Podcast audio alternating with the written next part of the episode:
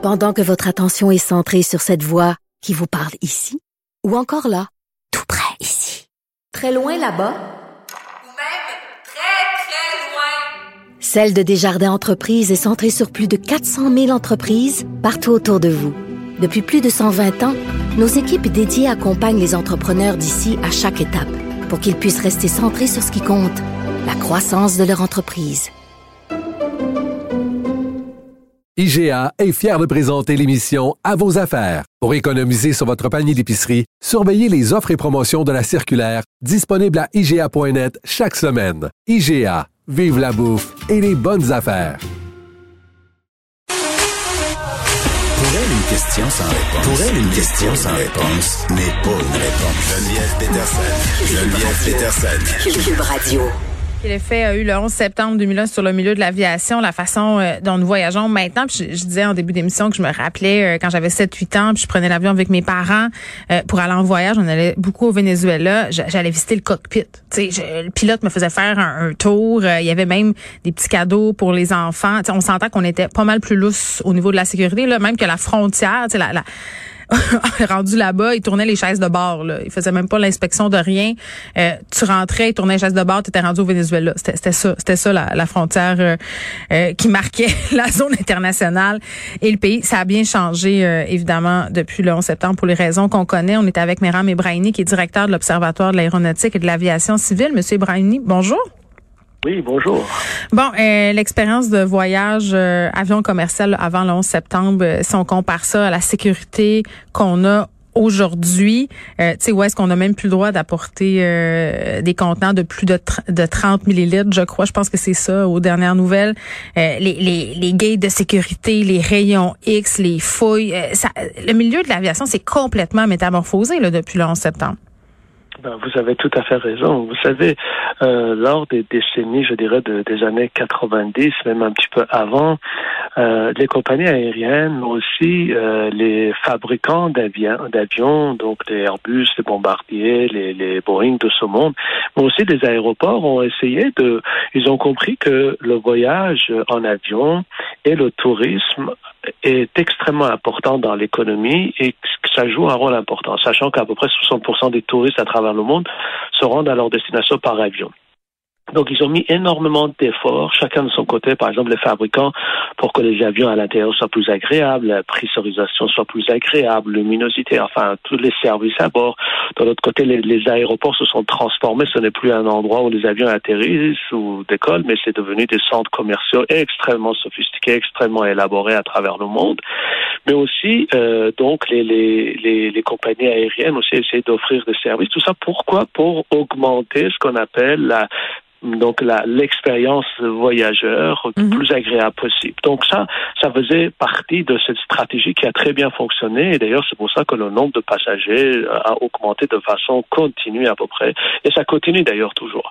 Alors, avec le- le- le- le- les événements du 11 septembre, tout d'un coup, tout est brisé d'une certaine manière. Vous avez raison. Moi aussi, quand j'étais enfant, j'allais voir le même adulte, j'allais voir le dans le C'est cockpit. vrai. Euh, et puis tout à fait. Et puis bon, bah, on arrivait comme on voulait, habillé comme on voulait, on transportait ce qu'on voulait. Et là, tout ça, ça changeait. Donc ça, euh, des couches de sécurité les unes par-dessus des, autres, les, les rayons X. Je dirais même au-delà de ça, une question de comportement. On a donc euh, euh, quand vous allez passer par la sécurité donc de, de, de la douane américaine, euh, outre le fait que c'est compliqué, outre le fait que c'est long, mais bon, il y a une question de courtoisie aussi qui n'est pas nécessairement toujours là. Enfin, toutes ces choses-là enfin, sont, sont euh, Autrement dit, les agents se permettaient d'être plus agressifs, plus demandants. Les lois venaient, donc les, les vous vous souvenez à la, de- dans la dans la continuité des attentats de 2000, euh, 2001, il y a eu plus dans plusieurs pays, y compris au Canada, on a établi des règles, des lois, des décrets qui ont donné beaucoup plus de pouvoir Mm. d'intrusion dans votre ordinateur, votre téléphone, votre sac, votre vie, pour donc euh, donner beaucoup plus de pouvoir aux agents de, de douane et tout.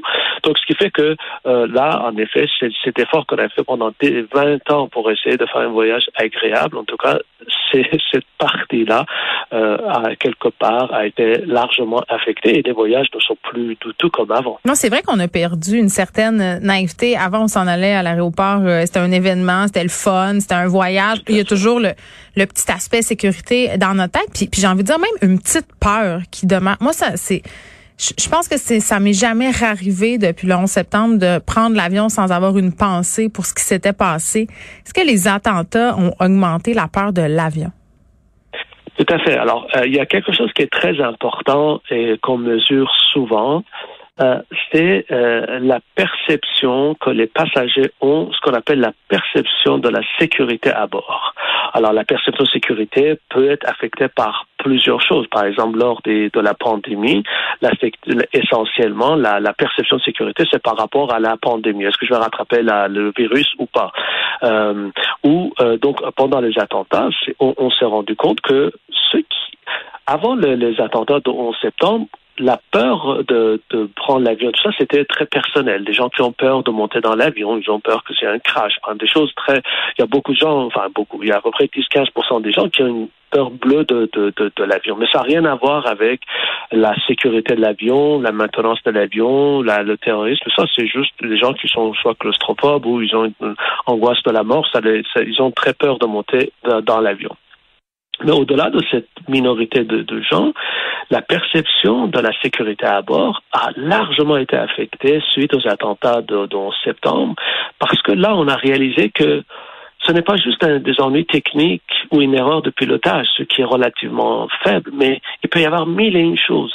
La personne qui est à côté de moi, il est bizarre, elle est bizarre, euh, il a, il a tel ou tel, euh, euh je dirais, morphologie, euh, tel ou tel comportement. Alors là, c'est peut-être quelqu'un qui veut faire mal. Vous voyez, donc on est devenu méfiant, on est devenu euh, parano d'une certaine manière jusqu'à un certain point, et, et, et donc ça, ça, ça, fait en sorte que la, la peur. Regardez le nombre de fois où aux États-Unis, des passagers euh, donc interviennent hum, auprès de, de, personnel ou même auprès de commandants de bord parce qu'ils disent telle personne est bizarre, oui, telle personne est en train de prier, euh, telle personne a une barbe, telle personne a habillé de telle manière, personne est en train de tout ça. Ben, donc il, il, il arrivait beaucoup plus avant, mais un petit peu encore, où le pilote, on a même eu des, des cas où les avions ont dû être détournés parce que des passagers ne se sentaient pas à l'aise à bord parce qu'il y avait telle personne à bord. Et là, vous voyez, ça c'est justement cette espèce de perception de sécurité à bord qui s'est largement mm. détériorée suite aux attentats du 11 septembre. C'est intéressant. Euh, repartons sur cette paranoïa, euh, Monsieur Ibrahimi, si vous le voulez bien. Euh, je trouve ça intéressant parce que suite évidemment à cet événement-là, suite aux attentats euh, du 11 septembre, évidemment, l'Amérique était secouée, la, terre entière était secouée. Puis on, on, à juste titre. Oui, bien, bien évidemment. Puis on était prêt à tout pour avoir des réponses, pour comprendre ce qui s'était passé, pour punir euh, les gens qui étaient à la tête euh, de ce complot-là, puis aussi pour plus jamais que ça se reproduise. Donc, on a mis en place des lois, on a créé euh, bon différentes organisations pour justement contrôler les aéroports. Euh, vous avez fait référence tantôt au fait qu'on pouvait dorénavant fouiller dans l'ordi des gens, dans les téléphones. Est-ce qu'on est allé trop loin au nom de cette peur-là? Écoutez, euh, euh, je dirais, euh, j'aimerais pouvoir vous donner une réponse objective et définitive par rapport à ça, mais ça varie d'un pays à l'autre, ça varie d'une période à l'autre.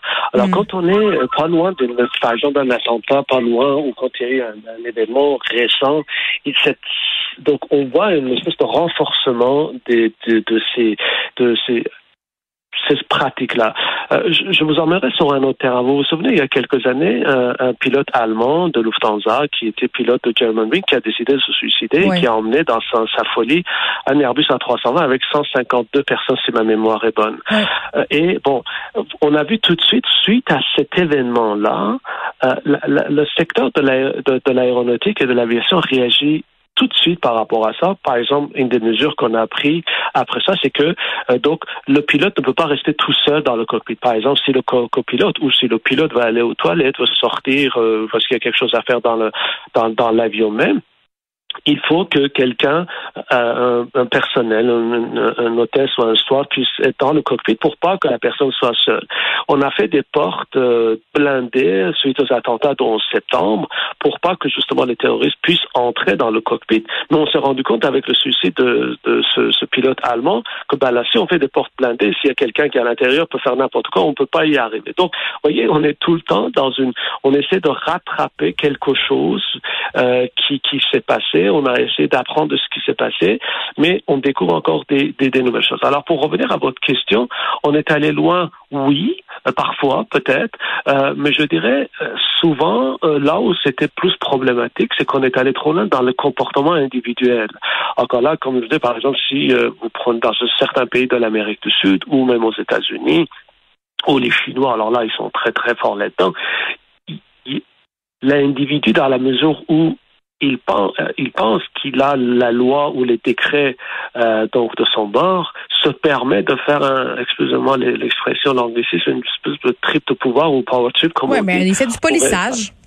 Voilà, exactement, exactement. Et ça, ça, ça, ça causait beaucoup de mal. Mm. Et parfois, je dirais, ce n'était pas nécessaire. Mm. C'était pas nécessaire. Et, et quand on pense que parfois même des personnalités importantes, par exemple le, le, le directeur général de l'agence euh, nucléaire qui a été euh, arrêté pendant des heures à New York, ou des ministres français qui ont été euh, interrogés par la, la douane américaine pendant des heures. Vous voyez, on a vu un, ça, on voit un peu comment on peut tomber dans les dérives. Mais je pense que de façon générale, ces mesures-là, c'était Mm. bien, parce que quand il y a une négligence, c'est tout d'un coup la vie de 100, 200, 300, 400 personnes qui est en jeu. Et puis, euh, on, on peut toujours se poser la question, est-ce que ça vaut le coup parfois euh, de, de, de, tomber dans ce genre d'extrême, mais, mais protéger la vie de ces centaines, voire Oui, des milliers de personnes évidemment. sur cette question. Voilà. Mer- euh, Ebrahimi, merci, qui est directeur de l'Observatoire de l'aéronautique et de l'aviation civile. On se parlait de l'effet qu'il y a eu le 11 septembre sur le milieu de l'aviation.